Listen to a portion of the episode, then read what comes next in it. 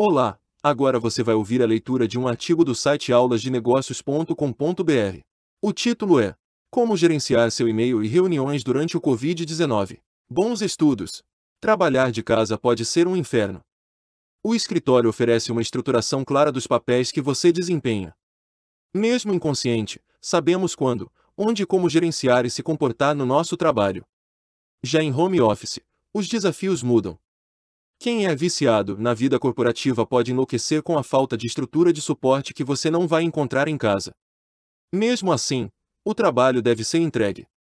E o primeiro impacto que você sentirá como profissional remoto é a inundação da sua caixa de e-mail e a proliferação de reuniões virtuais. Chefes e colegas usarão e abusarão dessas ferramentas. Somente entendendo a sua nova rotina, com limites e oportunidades, você conseguirá gerenciar de forma eficaz a sua nova realidade e as novas realidades da sua equipe. Não se engane, se você não souber a razão para gerenciar seu home office, pode apostar que seu chefe não saberá. E, repito, sua vida será um inferno. O maior desafio hoje, ao contrário da situação que você encontrava no escritório, é o que chamamos de padrão de rotina irregular. Você quer entender isso? O escritório e o home office. No escritório, a rotina é previsível e requer pouca explicação, ela é composta de três momentos. No escritório, você e as pessoas trabalham nas suas mesas, ao telefone, no computador, fazendo papelada, conversando com colegas do lado e visitantes. Trabalham longe de suas mesas, em salas de reunião, na mesa de outras pessoas, em laboratórios, salas de pesquisa, salas de treinamento, entre outros. Fazem pausas e socializam. Indo tomar café, indo almoçar, vendo outras pessoas, esticando as pernas, andando e pensando. Fazendo pausas, quando a mãe natureza chama, indo e vindo dos prédios. Toda pessoa cria um padrão de comportamento que é bem conhecido dos colegas. É sério, todo mundo sabe quando João sai para almoçar, quando Tatiana marca reuniões, em que dia e hora Eduardo pede retorno das solicitações e quando Manuel chega atrasado porque precisa deixar os filhos na escola. Algumas pessoas são tão conscientes disso que somem momentos antes de certas reuniões. Já em casa você não tem essa previsibilidade, nem seus colegas, e seu cargo não importa. No meu caso, a ordem de urgência na minha casa é a seguinte: minha esposa, meus filhos, meus cachorros, meu peixe, minha mamãe, minha irmã, depois de tudo, eu, ao contrário do workaholic que coloca as metas da empresa na frente até da própria saúde. É claro que você pode estruturar uma rotina eficaz no seu home office, há décadas profissionais fazem isso. O problema é que o mundo está de quarentena. O resto das pessoas só agora experimentam um padrão de rotina irregular. E eles podem enlouquecer nesse processo. O home office na quarentena, mesmo os profissionais que há décadas trabalham de casa enfrentam problemas hoje porque o Covid-19 e a quarentena mudaram a rotina individual de todas as pessoas no mundo. Digamos que você já tivesse bem estruturado no seu home office há tempos, já tem a sua rotina e seja extremamente produtivo, e, por causa disso, acreditava que estava tranquilo para enfrentar esse desafio. Descobriu em apenas algumas semanas que a rotina das outras pessoas na sua casa podem romper a sua estrutura. Antes, enquanto você trabalhava de casa, seus filhos iam para a escola. Seu ou sua companheiro, a saía para trabalhar ou fazer coisas de seu interesse. Seus pais ligavam pelo WhatsApp. Você saia de casa para encontrar clientes, ir a reuniões ou apenas tomar um café e espairecer. Hoje, não. Mesmo que você more em um apartamento ou casa gigantescos com mais de 500 metros quadrados, o que proporciona uma barreira física entre você e o resto da vida pessoal, o fato de todas as pessoas do mundo estarem em casa, incluindo a sua família, vai acabar afetando sua vida profissional. A novo normal é o padrão de rotina irregular. Padrão de rotina irregular. Rotina é o hábito de fazer algo sempre do mesmo modo. Inconscientemente, isso gera um código, um conjunto de instruções capaz de executar uma tarefa. Uma rotina regular é esse código que demonstra constância, continuidade. Goste ou não, seu antigo dia seu trabalho segue regras e leis, escritas ou não escritas, para aquilo que habitualmente se faz, o costume da prática leva à rotina. Lembre-se, a maioria das famílias não conhece o modo profissional dos familiares. Eles sabem a sua profissão, seu cargo e onde você trabalha. Mas como você age e se comporta, esse será um novo espetáculo para eles. Um erro com consequências sérias é achar que porque você agora trabalha de casa, todos os membros da sua família devam se comportar como seus colegas de trabalho. Eles não vão. Crianças serão crianças. Esposas serão esposas. Maridos serão maridos. Seu cachorro sabe, sem qualquer sombra de dúvida, que você está em casa, única e exclusivamente, para levá-lo para passear. Mas cada um deles, do cachorro ao CEO, passando por você e seus colegas profissionais, desenvolverão novas rotinas dentro de cada home office. Essas rotinas carecem de continuidade, são intermitentes, alternadas. Milhares de escritórios individuais criam o caos se você usar a velha rotina como benchmark. Cada home office está desconforme com as leis, as regras, os costumes estabelecidos no escritório corporativo. Cada lar é a soma dos indivíduos que dele fazem parte. Gestor nenhum no mundo conseguirá uniformizar esses home offices, o que não os impedirá de tentar e, ao tentar, falharão miseravelmente. Na maioria das famílias, o seu equilíbrio interno é mais urgente do que ordens do chefe, ao contrário do workaholic que coloca as metas da empresa na frente até da própria família. Mas, se cada home office é desigual na intensidade e no intervalo de tempo, em um ponto eles se encontram em uniformidade, nos resultados. Chefes e empregados terão que negociar dentro das suas próprias casas para encontrar um balanço ideal para poder trabalhar. E, ao mesmo tempo, chefes e empregados terão que negociar entre si para achar o equilíbrio nas relações profissionais e para atingir seus resultados. As empresas não possuem mais o controle do como e quando trabalhar. Elas terão que confiar nos colaboradores para conseguir atingir os resultados desejados para o negócio. Vida profissional e pessoal estão juntas agora. Se tentarmos controlar individualmente cada home office, o caos imperará. É uma tarefa impossível. Mas se unirmos todos eles e seus resultados, um novo padrão irá surgir. E analisando esse padrão, descobriremos uma nova rotina, um novo conjunto de instruções capaz de executar uma tarefa. Ao adotarmos esse novo conjunto, poderemos trabalhar com ele, melhorá-lo, adaptá-lo. O novo costume da prática leva à rotina. E a previsibilidade, a normalidade que tanto prezamos, voltará de uma forma diferente. Estamos prontos para aderir a mudanças. A separação entre vida profissional e vida pessoal é uma falácia. Teremos a oportunidade de descobrir agora. A produtividade na quarentena. Existem seis tipos de padrões de trabalho nas empresas. Você é um, ou mais, desses tipos. O padrão Head Down. Este é o padrão tradicional de trabalhador de escritório, onde a maior parte de seu trabalho é realizado em uma única mesa. O trabalho pode ser qualquer coisa entre atender telefone, usar o computador e revisar papelada. Embora possa haver reuniões longe da mesa com outras pessoas, está uma parte relativamente pequena do trabalho. Pessoas trabalhando nesse padrão usam menos as salas de reunião, são convidados em vez de organizadores. O padrão reunião é o padrão da pessoa cujo trabalho é gasto, em grande parte, em reuniões com outras pessoas, tipicamente no local. Eles ficam, portanto, longe de sua mesa por longos períodos durante o dia e muitas vezes são incomunicáveis. As pessoas de vendas e marketing funcionam nesse padrão, assim como vários gerentes, usam menos suas mesas, mas podem voltar a ela muitas vezes por dia. O padrão conhecimento é quando a pessoa é guardiã do conhecimento, seja na forma de um bibliotecário, mantendo-o para outras pessoas, ou como um especialista, cujo conhecimento é seu próprio uso e dos outros. Eles são muito requisitados por outras pessoas e setores para esclarecer dúvidas ou dar pareceres. O padrão recepcionista. Esse padrão aparece onde, principalmente, os clientes são recepcionados regularmente no local, para demonstração de produtos, treinamento ou reuniões mais simples. É a famosa experiência do cliente. É o padrão de qualquer profissional que atenda a outras pessoas, como em lojas, bancos e similares quando os clientes estão no local e existe uma grande oportunidade de impressionar com valores da marca da empresa. O padrão técnico. O padrão aparece para pessoas cujos trabalhos envolvem interação com equipamentos técnicos, muitas vezes produtos, como suporte técnico ou pós-venda. Seu dilema é que eles não só precisam de uma mesa convencional, alguns também precisam de um laboratório com energia adicional, hacks de equipamento, armazenamento seguro e assim por diante. O equipamento que eles usam afetará fortemente as necessidades do espaço. O padrão laboratório. Este padrão é uma extensão do padrão técnico. Não só é feito o suporte dos equipamentos, mas esses equipamentos também são abertos, analisados e consertados. São utilizados equipamentos adicionais, como equipamentos de teste, solda, Entre outros. Todos esses tipos precisam se comunicar entre si.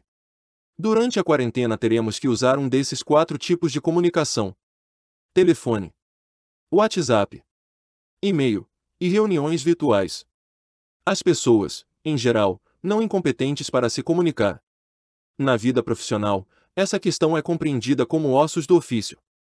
Casos graves sempre nos chamam a atenção, mas a inabilidade é evidente na maioria das comunicações profissionais. Ser mais produtivo não é apenas uma questão de organização. É preciso saber pensar, saber aprender, saber se organizar e saber se comunicar. O ambiente corporativo nos dá diretrizes de como pensar, aprender, se organizar e comunicar. Para a maioria das pessoas, essas diretrizes são diferentes em casa. E a empresa só tem uma forma de impor seus objetivos, através da comunicação, e ainda por cima, só através dessas quatro ferramentas. Os gestores e líderes que dependem de contato pessoal para influenciar ou obrigar seu time a entregar resultados terão enorme dificuldade durante esse período. Telefone. Ferramenta tida como antiquada no mundo dos negócios, o telefone é a principal revolução na comunicação humana, desde 1875, por Graham Bell e Thomas Watson. Até hoje o telefone é a mais rápida e confiável ferramenta de comunicação. Não acredita em mim, se alguém que você ama estiver morrendo na sua frente e você precisa de ajuda, você talvez primeiro grite por socorro. E logo em seguida, manda um WhatsApp, um e-mail. Ou liga, ou pede para alguém ligar, para a emergência imediatamente. E poucas pessoas sabem falar ao telefone, sua tia que liga para fazer intrigas sobre a família não conta. Se atender ligações mal educadas por causa do trabalho é normal, pode ter certeza de que vai incomodar e te deixar louco no home office. Vendedores sabem disso e empresas de cobrança também. Uns usam Big Data para saber a melhor hora para te ligar e vender algo. Outras empresas usam Big Data para saber a melhor hora para te incomodar e irritar e, assim, te fazer pagar o que deve. Depende do seu perfil. Seus chefes e seus colegas farão a mesma coisa, às vezes sem querer. O que você pode fazer? Falar ao telefone é um desafio porque as pessoas não sabem controlar sua voz e nem ler as microexpressões faciais do interlocutor. A comunicação cara a cara nos ajuda a entender e compreender a comunicação, sua importância e sua urgência. No telefone só temos nosso tom de voz. E como melhorar nossa comunicação ao telefone? Atendendo ou ligando, você pode confiar nas seguintes regras para melhor usar o telefone. Pense antes no que você quer, não importa quem liga ou recebe o telefonema. Pense antes no que você quer, não importa quem liga ou recebe o telefonema. Pensar por alguns segundos no motivo da ligação e no objetivo final dela ajuda a organizar pensamentos e melhora a comunicação.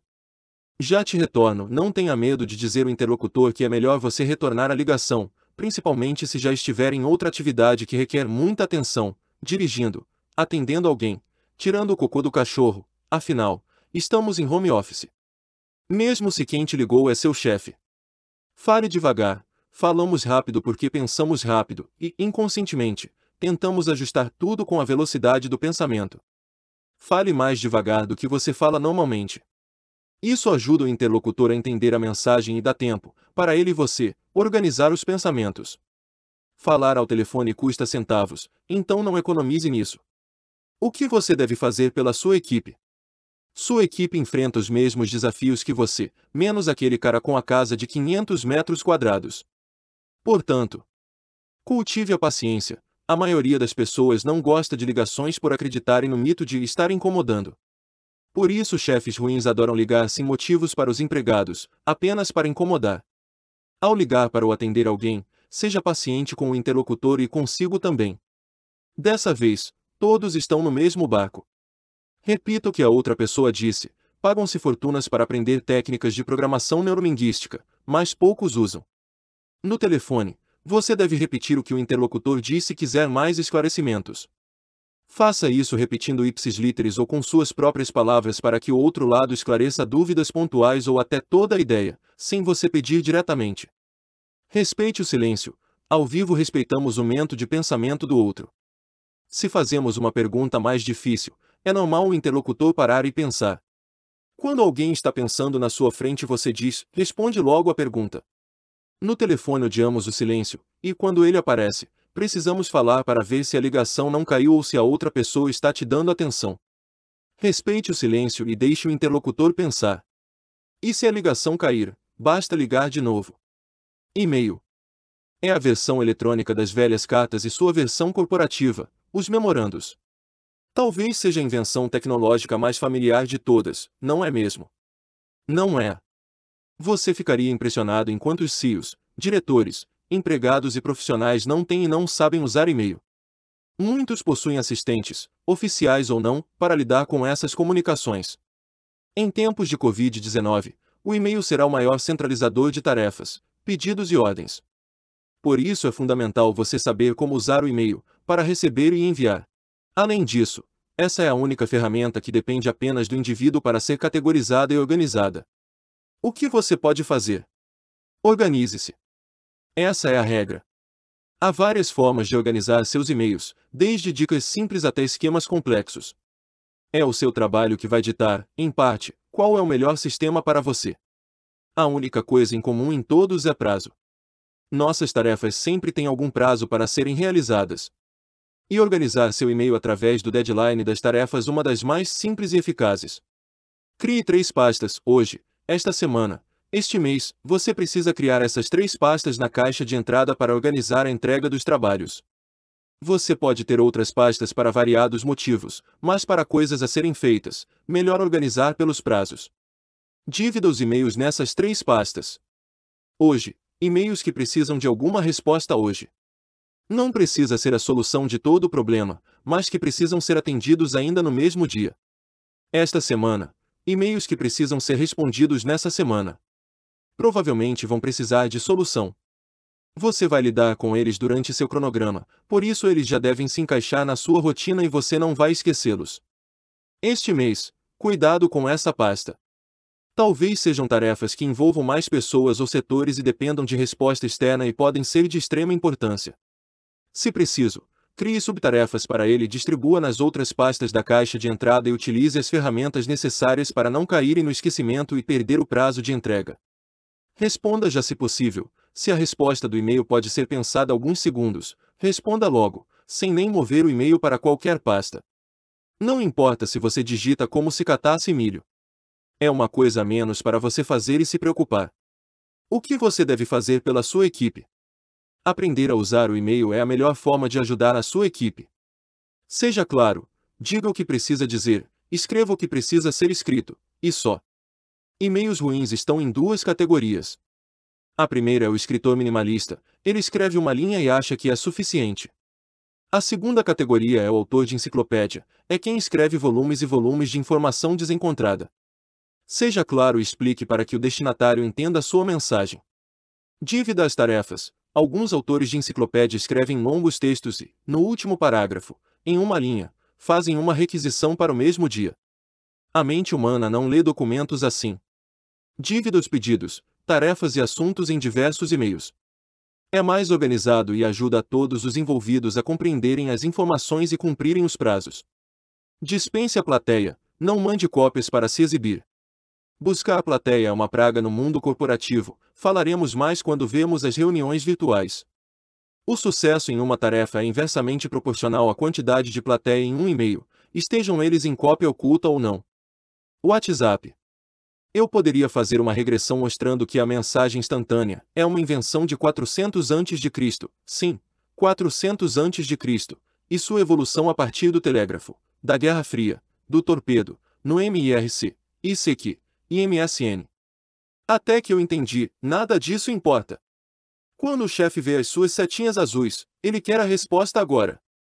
Ferramenta preferida dos preguiçosos ansiosos, é assim que ela funciona na sua pior versão. Uma vez viajei a trabalho, 400 quilômetros na ida, 400 quilômetros na volta e durante a greve de caminhoneiros. Assim que pisei no escritório, o gerente executivo, vulgo meu chefe, perguntou irritadíssimo: por que você não respondeu meu WhatsApp? Eu respondi sua mensagem. Os dados pedidos já estavam no seu e-mail faz dois dias. Disse eu. Não. Por que você não respondeu o WhatsApp na hora? Eu estava em uma reunião, disse ele. Porque eu estava dirigindo, em uma estrada, repliquei. E daí? Perguntou ele, exigindo alguma outra desculpa. Se o senhor não sabe, esclareci, primeiro, é contra a lei ficar teclando em celular enquanto dirige. Segundo, eu não vou me colocar em risco de bater de frente com um caminhão só porque o senhor não olhou um e-mail. E, terceiro, você sabe que eu tenho que realmente trabalhar, trabalhar de verdade, não é? O WhatsApp é uma ferramenta maravilhosa para comunicação instantânea. Mas sua intromissão na bolha pessoal só não é mais poderosa do que o da Nextel. Não é porque alguém olhou sua mensagem, confirmação de leitura, que o destinatário tem a sua resposta ou queira, ou possa, teclar com você naquele exato momento. Talvez ele esteja numa reunião. O que você pode fazer? A mensagem instantânea é uma ferramenta de comunicação que, implicitamente, nos entrega além da mensagem, o humor da pessoa. Claro que esse estado de espírito ou de ânimo é pura invenção da nossa imaginação. E não conseguimos nos desfazer dela, da mesma forma que não teclamos nossos pensamentos de uma só vez, ele vem fatiado em diversas mensagens seguidas. Para melhor usar o WhatsApp profissionalmente, eu recomendo. Escreva com inteligência, se o assunto é longo e importante, use o e-mail ou o telefone. O WhatsApp deveria ser utilizado com economia, para informações simples e não urgentes. Não use o áudio. Como nós não sabemos usar o telefone, por que saberíamos usar o áudio do WhatsApp?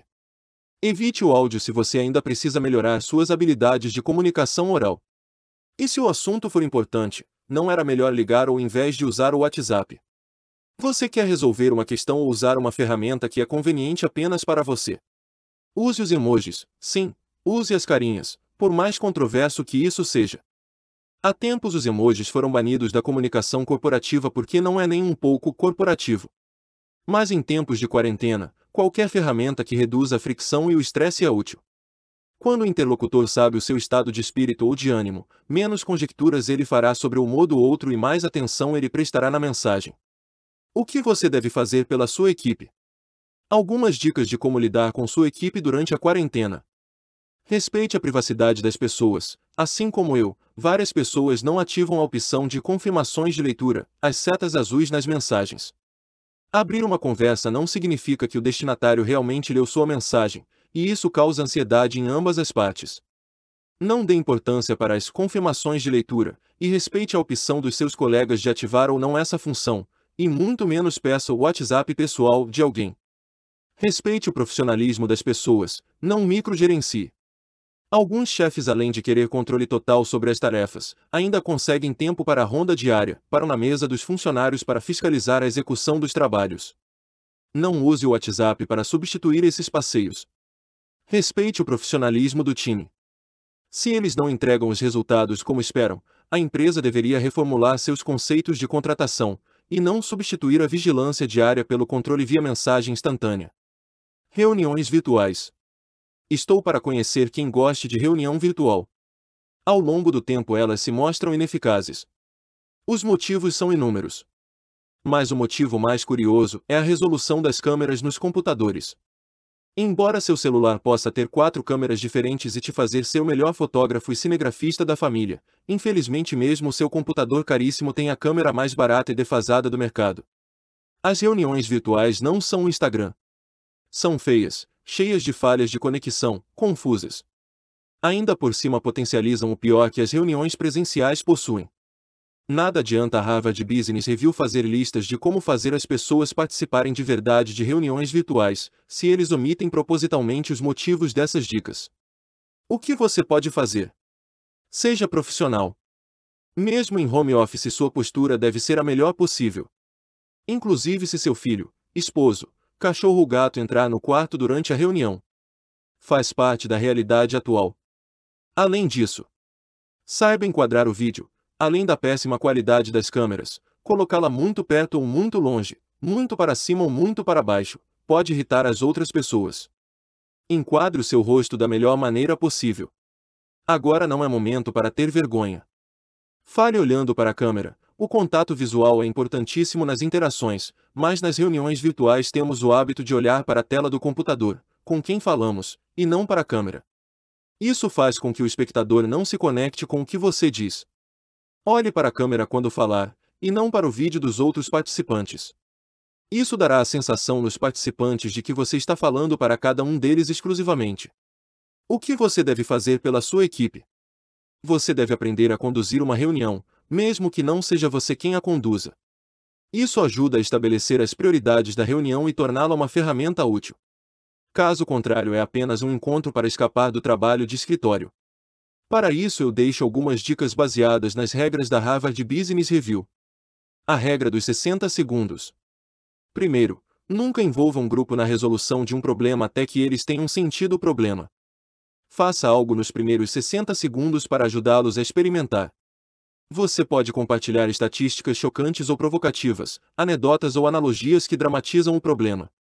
O principal motivo da maioria das reuniões serem descartáveis é: quem realmente precisa estar na reunião, não foi convidado. Muitos gestores querem a plateia. Resolver os problemas é secundário porque essas reuniões descartáveis servem para capitalizar a imagem profissional do gestor, mitigar os riscos do gestor e transferir a responsabilidade para outras pessoas.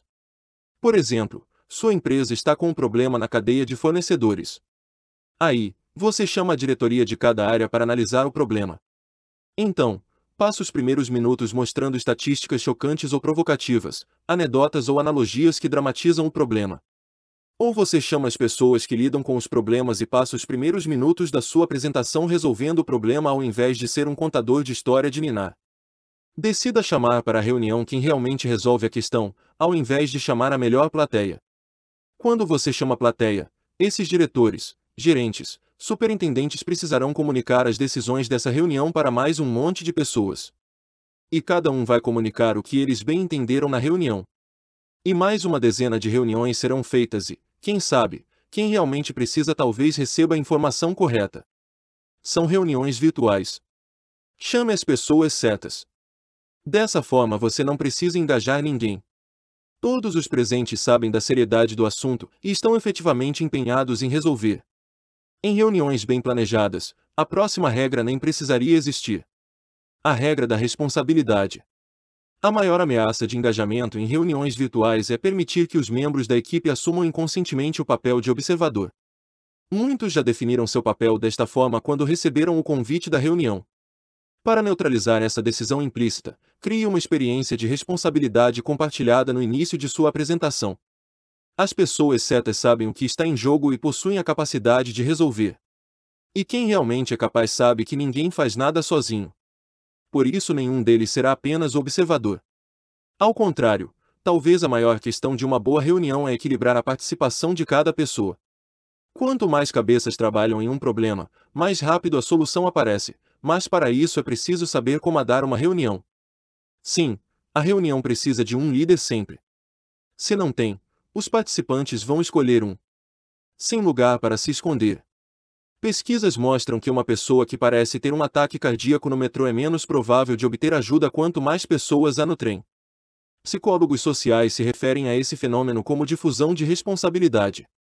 Se todos são responsáveis, então ninguém se sente responsável. Evite isso em sua reunião, dando às pessoas tarefas em que elas podem se envolver ativamente para que não haja onde se esconder. Isso é verdade quando os passageiros do trem não têm capacidade de resolver o problema. Se a pessoa passar mal em um trem lotado, mas ao lado de um profissional de emergência, essa pessoa vai ajudar porque ela tem capacidade para fazer isso. Em uma reunião lotada de participantes sem capacidade, todos vão esperar até que a pessoa certa dê um passo à frente e assuma a situação. Dar tarefas a pessoas sem a capacidade apenas transforma a reunião em uma Olimpíada ou um teatro corporativo. Todos tentam dar ou aparentar ter a resposta certa só para demonstrar engajamento. Lembre-se, pessoas sem a capacidade são apenas plateia, e plateia sempre participa do programa de auditório. Mesmo que as pessoas não queiram participar, esse é seu papel como membro da caravana de auditório. Não meça o sucesso da sua reunião com participação, mas pelos resultados posteriores. A regra do MVP. Nada desengaja um grupo mais do que os agredir com slide após slide de dados organizados em listas intermináveis. Não importa o quão inteligente ou sofisticado o grupo é, se o seu objetivo é o engajamento, você deve misturar fatos e histórias. Encorajamos as pessoas a determinar o deck mínimo PowerPoint viável, MVP, de que precisam. Em outras palavras, selecione a menor quantidade de dados necessários para informar e engajar o grupo. Steve Jobs odiava PowerPoint. Portanto, todos devem odiar PowerPoint, mesmo que Jobs usasse slides o tempo todo. Eu concordo com Jobs, pessoas que sabem do que estão falando não precisam do PowerPoint, como ele disse. Odeio a maneira como as pessoas usam apresentações de slides em vez de pensar. As pessoas enfrentam problemas criando apresentações. Eu quero que eles se envolvam, para solucionar as questões na mesa, em vez de mostrar um monte de slides. As pessoas que sabem do que estão falando não precisam do PowerPoint. Se as pessoas certas estão na mesa de reunião, tanto faz como tanto fez ter dados organizados em listas intermináveis. Eles sabem do que estão falando, e quando precisam desses dados, eles sabem como os produzir bem rápido. Portanto, se você está em uma reunião com dados organizados em listas intermináveis, você não devia se perguntar se deveria ou não estar nessa reunião. Você tem que saber quem da equipe deveria estar. Discutir PowerPoint é inútil. Alguém por acaso filosofa sobre a eficiência de um martelo se você realmente precisa pregar? A regra de 5 minutos. Nunca passe mais de 5 minutos sem dar ao grupo outro problema para resolver. Os participantes estão em salas espalhadas e viajam nas dezenas de distrações tentadoras. Se você não sustentar uma expectativa contínua de envolvimento significativo, eles recuarão para esse papel de observador sedutor, e você terá que trabalhar duro para trazê-los de volta. Cuidado! Receber dever de casa não é legal na escola, e nem nas reuniões. Ao invés de dezenas de distrações tentadoras, você vai entregar dezenas de distrações inúteis. As pessoas certas sabem da importância do problema da reunião. E tem vários outros para acrescentar. Como a maioria dos chefes não fica confortável para tratar questões de bate-pronto, evitam convidar colaboradores que desvendem os problemas antes das soluções. Se seguir essa regra em uma reunião de uma hora, é bom ter ao menos uma dúzia de problemas para distribuir. E ao contrário de amostras grátis nos supermercados, os participantes não farão fila para pegar um problema para eles. Lembra da regra 3, sem lugar para se esconder. Se você distribui problemas a toda hora cria um fenômeno chamado de difusão de responsabilidade, o mesmo problema que a Harvard Business Review quer evitar com a regra 3. O participante da reunião pode assegurar para os líderes que a resposta será dada por um membro da equipe, aquela pessoa que deveria estar nessa reunião e não está. Em resumo, em uma reunião você deve seguir somente três regras. Tenha certeza de que precisa da reunião. Tenha certeza do tema, problema ou objetivo dessa reunião. Tenha certeza de ter convidado, ou intimado, as pessoas certas. Não faça apresentações para plateias, não faça firulas e se alinhe com sua equipe. Esse é o segredo de todas as reuniões, inclusive as virtuais. Mais uma dica: invista em uma boa webcam para você e sua empresa. É bem mais barato do que seu iPhone.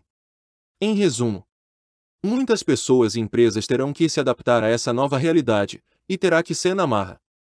O distanciamento social fará muitos donos, gestores e empregados a reavaliar a forma como trabalhamos. Muitos negócios não conseguirão as respostas para esses novos desafios e irão desaparecer. O home office e o trabalho remoto irão amplificar as forças e fraquezas das empresas, das gestões e dos modelos. Muitos profissionais não veem a hora de voltar para seus escritórios, outros tantos vão achar oportunidades nesse período, e talvez, resolvam não voltar aos escritórios. O Covid-19 coloca à prova nossos modelos, teorias e ideais dos negócios. Mais uma certeza ele já nos deixa: teremos que colocar o inimaginável dentro das nossas avaliações de risco. Nossas decisões estratégicas precisarão levar em conta o imponderável, simular os cenários antes restritos a livros de fantasia e programas de televisão. O modelo de Einstein morreu. Já era hora, não acha? Você acaba de ouvir um artigo do site aulasdenegócios.com.br. O autor desse artigo é Lefebvre Saboia, consultor da IDAT Consultoria e Treinamento. Se quiser ver vídeos, acesse youtube.com/barra aulas de negócios. Estamos nas redes. Nos acompanhe. Bons estudos!